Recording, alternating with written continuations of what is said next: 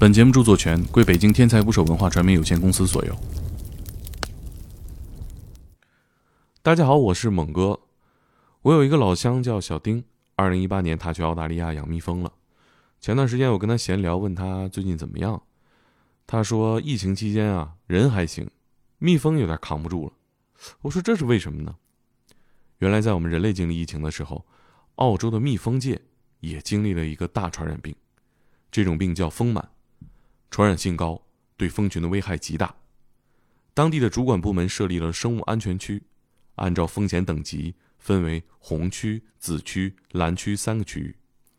最危险的红区里，所有的蜜蜂都要被消杀处理掉。现在半年过去了，澳洲的蜜蜂们还好吗？以下是小丁的讲述。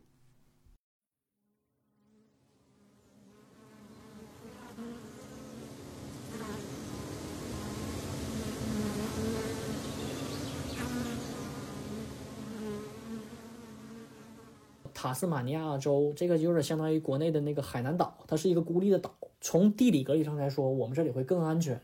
那今年首先发现丰满是在六月末的时候，六月末的时候在新南威尔士州，这个州是悉尼，悉尼所在的那个州，拥有着将近一半的那个澳洲的蜂群。然后今年也是六月底的时候，他们是例行检查，呃，是这样，它就是澳洲的那个初级产业部。澳洲的初级产业部，它是包含了农业部，包括什么农业、渔业、林牧、林牧业呀，都是在初级产业部下面的。然后这个初级产业部下面有一个部门，是专门用来去检测这种生物安全的。他们会定期的，每年会定期不间断的对这些登记在册的蜂农、它的蜂场进行例行检测。它是一个在野外放置的一个蜂箱，一个点，类似于一个哨兵一样。我检测这个地方有问题，那可能这个问题周围的东西都有问题。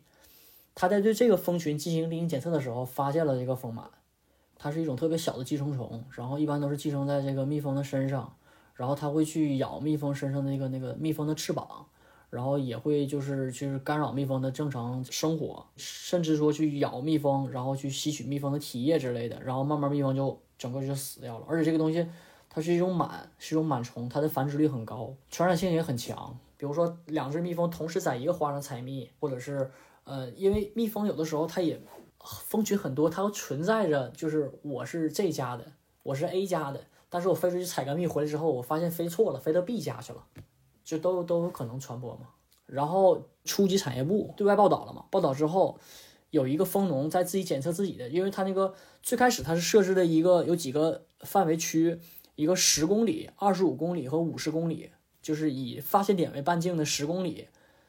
是一个高危区，然后那高危区的很多就是人自己就开始检测自己的蜂群，然后当天就是之后不几不久就有人说我自己家在我家后院那个蜂群中发现了这个蜂螨，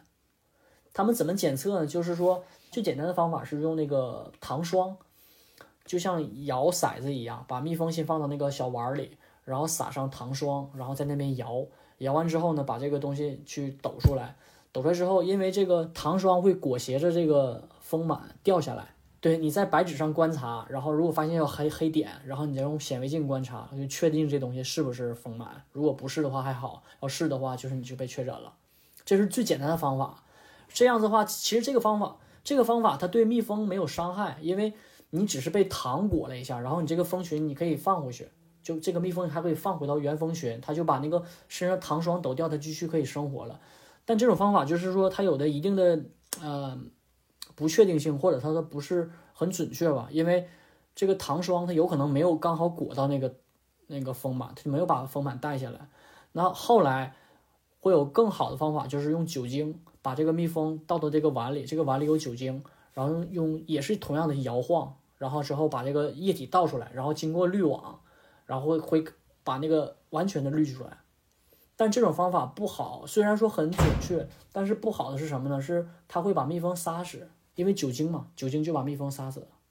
这是最初最初检测，呃，有发现问题呢，我们这边就是上报，上报之后，他那边会有人专门过来处理，把这个蜂群就封杀掉了。杀掉之后，然后就是密封处理，防止它会有一些活的蜜蜂又飞出去之类的，或者传染到其他蜂群。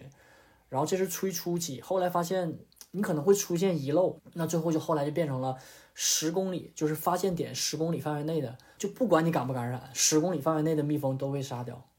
然后五十五十公里的范围内的是，就是你不需要检测，但是你需要，你也可以自行检测，但是不不强制要求你检测。但是五十公里范围内的所有蜂群不可以移动，你不能走。这个蜂蜂箱在什么地方就在什么地方，不允许移动，相当于相当于居家隔离。至于这个蜜蜂是如何在什么时间消杀的呢？我们一般都是在呃晚上操作，因为晚上辛勤工作一天的蜜蜂都回家了。这个时候我们把那个蜂箱口堵住，堵住之后蜜蜂就出不去了。然后我们会用一个布条蘸着汽油，然后直接放到蜂箱里，然后用那种那种对保鲜膜那种东西，它不会把蜂箱一圈一圈一圈，就是完全缠死，就是没有任何透气的地方，或者没有任何地方可以让蜜蜂跑出来的。然后再用黑红色的封条把四个角封住，然后再贴上一些标标签，然后这箱蜂就就这样子放在边。然后汽油这个味道，蜜蜂是完全受不了的。然后而且还不通风、不通不透气，那蜜蜂很快这箱蜂就死掉了。呃，后来当地就是他那个，就是因为他这个也是有负责部门定期内去更新这个情况，在他这个是疫情发生的发现的第一百天的时候，他们发了一份报告。在这份报告里说，他们说的是已经对这个区域内三万群蜜蜂进行了这个检测，然后同时是对一万多吧，一万多群蜂进行了消杀。一万乘以一一群就按一万算嘛，一万乘一万，只能比这个多，比不能比这个少。这些蜂箱和这些死了蜜蜂是另一个部门过来去带走，然后就会导就会导致。有些人就会抛到网上，就说说我的蜂箱已经被被被你们给杀死了、处死了，然后你就把我蜂箱放在我家后院，说是之后一周之内会有人上来取这个东西，但是现在已经放这两三周，没人过来取了。我每天一打开后院的门，就会看到一个我蜜蜂的棺材，然后就让我心里很痛。是这样子，澳洲很多时候就是这个处理起来这个东西，你需要一箱一箱处理，就跟养蜂时候一样，它有时候人手跟不跟不上来。你要想想，要想在短时间内把这些事处理好的话，它可能像它就需要向社会上招纳很多的志愿者，因为这个澳洲各地的那个都有养蜂协会嘛，就包括我们这个州很多其他外州的养蜂农都是自愿去跑到那边去当志愿者，然后呃理事会包括他的协会会统一提供这个住宿和交通。然后剩下的费用你自己再自理，因为大家觉得我我我们只要同心协力把这个东西控制住了，那接下来接下来就没有这个问题了。那如果现在大家都不管这件事情的话，那这个问题以后会现在虽然说和我自己没有关系，但是以后势必会跟自己有关系，因为这个地方就这么大，整个都是互通的。人你还可以控制住，蜜蜂你不是让它不飞，它就不飞的。我现在服务的这个蜂蜂场，他这个蜂农老板，他之前就在这个疫情爆发的前期吧，他就充当志愿者，前往了这个新州前线，去帮助当地的蜂农进行这个消杀的这个志愿工作。他经常跟我们说的这事情，就是一个就是我们只能做我们能做的事情，有的时候也是很无奈，但是我们也只是能做我们能做的事情。包括现在也是两两种声音都有，一方面就支持，那谁也不希望这个病在在在澳洲还有，那你就接下来的损失会这个没法估量的，因为这种突然来了一种新的疾病过来，然后你要想办法去处理它。其实大家都知道这种东西病迟早要来的，因为除了澳洲以外都有这个病了。就好比说刚刚我在说的，就是你中风险地区二十五范围啊不十公里范围内的吧，就比方说 A 点是也是发现了这个确实有这个病。然后你十公里范围内，按照规定是所有东西、所有蜂群一律都会被处死。那很多人说，那我检测出来了，我没有病，为什么要处死我的蜂群？这有的养蜂爱好者还好，你自己家后边可能就几箱、两箱、三箱的。但是对对于很多商业养蜂，它可能几千箱就就一夜之间就被人处理掉了。政府的有些呃，很多都是说。呃，网上留言，包括一些政府的正面回应，就是说我们这么做，希望大家去能够理解，因为我们这么做的目的也是希望，呃，完全把这个丰满那个扼杀在摇篮之中，不让它去成为澳洲养蜂这个产业之后的一个后患吧。其实除了澳洲以外，很多地方全是有丰满的，它就是变成一种常规化的一种，就是一种虽然都对蜂群致害性很强，但是它就是一种常规性的一种。蜂群中的一个一种病虫害吧，其实，在这次爆发之前，澳洲属于世界上为数不多的了。就是它既然它既是一个就是蜜蜂出口生产大国，然后它也同时没有这个丰满的那个病虫害吧。国际上也有很多声音在质疑，为什么澳洲一定要把它杀掉？就是国外像中国也好像我知道新西兰、美国之类，他们都是用各种各样的方式，就包括有一些用用药方式去控制它，去去杀杀死这个这个寄生虫。但是澳洲不想说。想把它彻底根除，不想说有后患，就完全给它切断。然后，因为之前澳洲也对世界的声音就是，我们这儿我从来不使用任何抗螨药，因为我没有螨虫。但现在又有这个东西了，那你你的无形中你的饲养管理成本就会上来，而且这东西你就变成害人一样了嘛。目前他们给到的数据是，它就是高危风险高危区的百分之九十五以上的蜂群已经被处理掉了。然后他们肯定还会持续关注，呃，因为其实丰满在澳洲已经不是第一次被发现了，它之前有过两次被发现，但是那两次呢，就是经过长达了两三年的时间，就是完全被控制住了，没有一个确定的定论说这个事情过去了，但是就感觉是这个事情已经过去了，常态化防控，大概那个意思吧，就是大家觉得这个事情已经 OK，就这到这个地步了，但是今年因为这件事情。导致新州的蜜蜂不让移动，所以说整个新州的蜂群就没法去，呃，杏仁农场授粉，他损失很大。因为是这样子，我像之前我像那个我之前工作那个老板，他大概每年去给蜜蜂授粉是大概四千群蜂去给蜜蜂，呃不给那个杏仁授粉，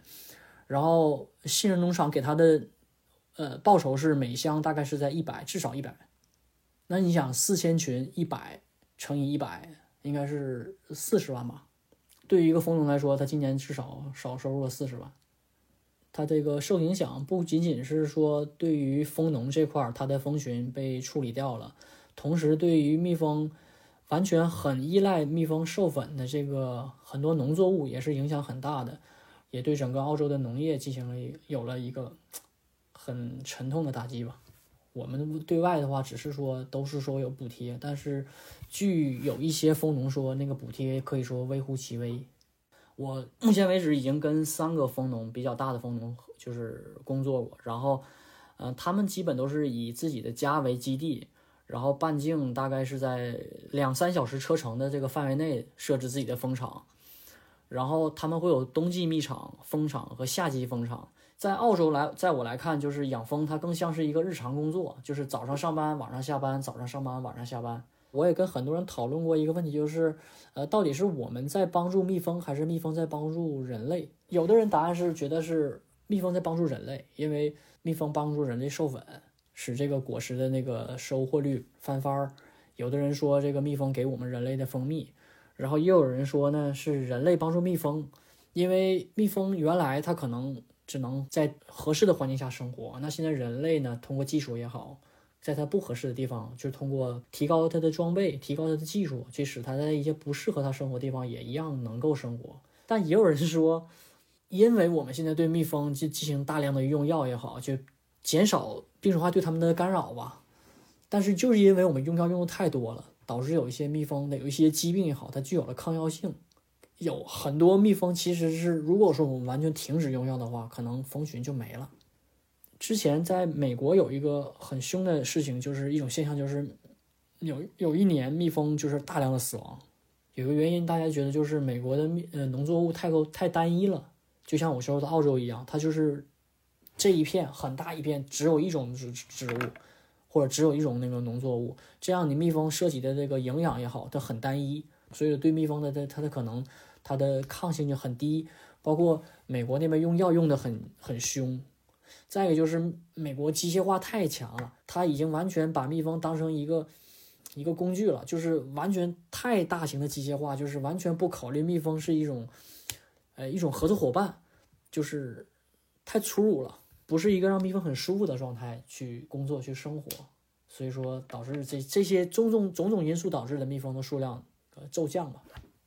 你会听声音，打开一箱蜂箱的时候，你感觉蜜蜂很安静，在那边你就知道它觉得，嗯，今天它它没有没有什么问题。有的时候，你开开蜂箱开个小缝，就发现有很多蜜蜂飞出来，然后直接就往你脸上扑，往你身上扑，你就知道这个蜜蜂应该生气了。那我们这边有个流派，就是说推推崇的就是自然养自然养蜂法，就是完全摒弃那种现代化养蜂的方式，尽量的去仿照这个自然环境下蜜蜂的那个筑巢的方式，包括它的巢的形状也好，然后用这种自然的方法去养蜜蜂，就完全是遵循蜜蜂它自己的生活习性去养蜜蜂，而不是说从我们商业化、规模化去这种形式去养蜜蜂。那这种，我觉得这种是更蜜蜂是更喜欢的方式。其实上学时候，老师跟我们说，就是国内养蜂比较苦。我本身也挺喜欢，就是呃动手能力比较强一些的，包括这个去户外一些东西。被蛰是日常，就是每天都被蛰。被蛰其实这东西就是相当于，我觉得就是就是个过敏反应。你对过敏源过敏，那它可能就是反应大点，就肿了，特别痒。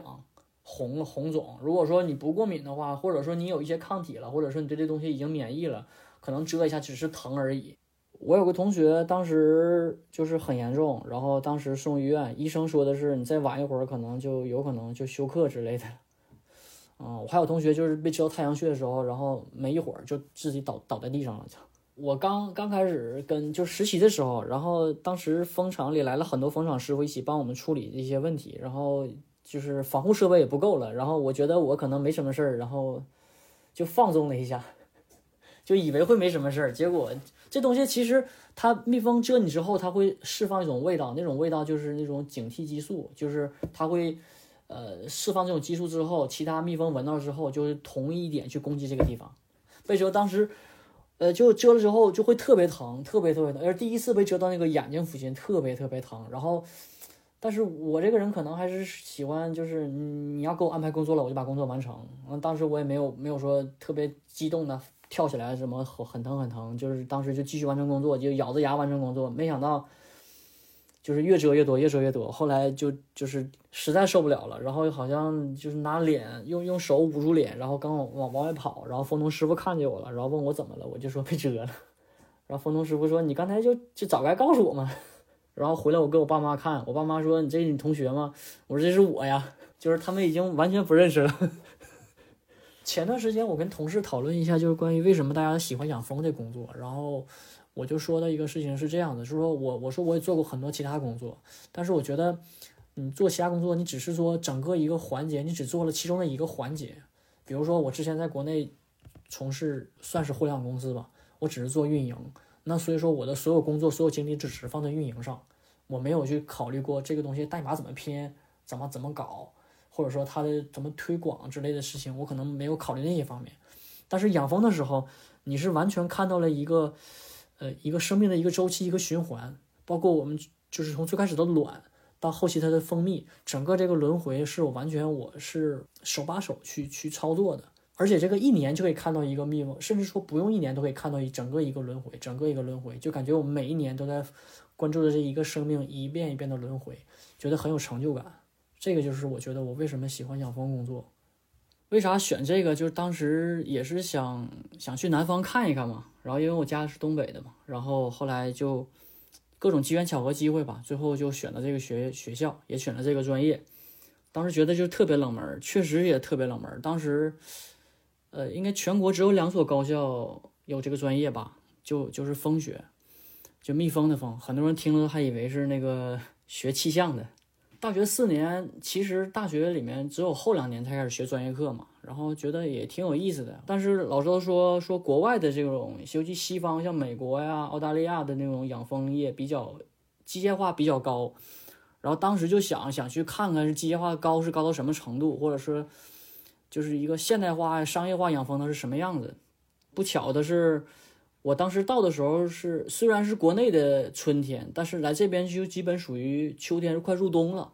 因为南半球、北半球正好相反嘛，所以我来的时候基本是相当于蜜蜂养蜂季节的结束了，然后几乎也不缺人了。等到第二年的春天的时候吧，然后春天的时候就去网上各种找工作，看看有没有蜂场工作。后来就看到了一个。然后在他那儿一做就做了一年多吧，一年多就是养蜂工作做了一年多，整个一个季节跟下来了，确实发现就是比我想象中，我比不是不想象中，比我之前经历的国内那些蜂农管理的蜂群数真是呃不敢同同日而语吧。然后澳洲这边呢，蜂农就是最基本标配就是一辆皮卡，可能有的人会有两三辆皮卡，然后你所有的工具都在皮卡后面，然后包括你运蜜蜂，就是小范围的运蜜蜂，包括你可能运个几十箱蜜蜂的话，你就可以自己一个皮卡就搞定了。我觉得就是它的那个机机械化程度很高吧，像我们之前那个蜂场，它就是一般是出去工作的话，都会带着卡车，卡车上面有一辆叉车。是那种就是四驱的叉车，然后基本我们移动蜂箱的话，就是蜂箱所有的蜂箱都是在一个托板上，然后你要移动蜂箱的话，那整个托板就是叉车把插把托板直接插到卡车上，然后你绑好绑带就可以走了。就你可以想象一个两两三百群一两百群的一个一个蜂场，你可能半小时之内就全装好车了。在国内，你可能这些东西全是靠人去人去抬。国内大概就是如果说父子两个人养蜂的话，可能三百箱。就是到到头了，就挺多了，其实已经。但是这边人均三百箱都是一个基数。我们实习的时候也也去过，呃，国内的一些蜂场之类的，呃，几乎居无定所吧，就是经常是风餐露宿，然后搭帐篷那种。因因为这个蜜蜂采蜜吧，它也得你得有花才采蜜嘛，你没有花它没办法采蜜。我们那会儿老师经常说一个词，就是追花逐蜜嘛，追着花追逐着蜜。打个比方，就说油菜花其实是一个最基本的蜂蜜。像油菜花，我国在呃就是广西、云南那一带的时候，过完年就开花了。过完年的时候，那边就已经有可以采油菜蜜了。但是你看，很多人就是旅游去青海看那个油菜花海的时候，大概都是暑假的时候，那那是八月份，就是从云南一路到呃青海的油菜花，是一路就是每个月都有不同的花期。比如说云南这个时候，我我采油菜花。然后它可能也就是，呃，大概几周时间，这个花就谢了，没有蜜了。那蜂农接下来往继继续往北面走，去追北北面的花期，一路追。很多蜂农都是一路追，一直追到了新疆的棉棉花蜜，就整个这一年就在一直路上追，在一个地方可能就待了几周时间，然后接下来去另一个地方。国内我见过的很多蜂农，他的基本交通工具，大部分的人可能就是摩托车。好一点的蜂农，他自己可能会有一辆卡车，小卡车，然后就。蜂箱就装车上了，然后有一些没有那么好的话，他可能就是在自己走的时候，他就像他们就会上网或者打电话。有有一些拉货的司机，对，就拼车一样，你这打电话，你有没有空？你在哪儿呢？你这个货能不能帮我拉一下？我这有多少多少箱蜂？这样就可能半宿去装车，呃，挑灯夜战，挑个扁担，然后就那边一箱一箱的往上抬。因为可能也是因为我工作这个在一直从事这个工作吧，包括每天你的所有劳动也好，包括。你会看到蜜蜂进进出出，进进出出，其实有点类似于这个粒粒皆辛苦啊，只不过这个里面不是悯农，是蜜蜂。一只蜜蜂，它终其一生，它采的蜂蜜其实也就是那么一小勺。为了和小丁聊蜜蜂啊，我学习了点关于蜜蜂的知识。我们常常把一些人比作蜜蜂，以此赞美他们的勤劳。蜜蜂也确实是一种很勤劳的动物，一生都要劳动。劳动甚至决定了它们的寿命。冬天因为不需要劳动，蜜蜂可以多活几个月。夏天最繁忙的时候，它们一个月就会累死。所以我们看到的最勤劳、产蜜最多的蜜蜂，都不长寿。